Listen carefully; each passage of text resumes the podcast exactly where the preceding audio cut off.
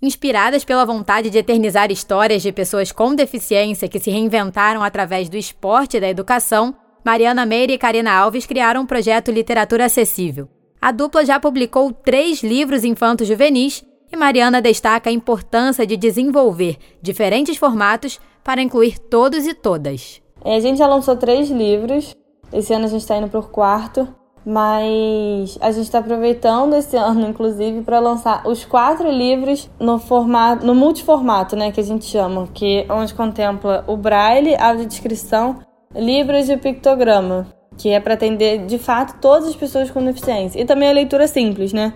Ah, que a ideia é atender todas as pessoas, sejam elas com ou sem deficiência. O projeto Literatura Acessível tem como meta espalhar essas histórias no máximo de bibliotecas e escolas de todo o Brasil, para falar de maneira leve e construtiva sobre o tema deficiência. Para a Rádio Antena 1, Vitória Rosa Cruz.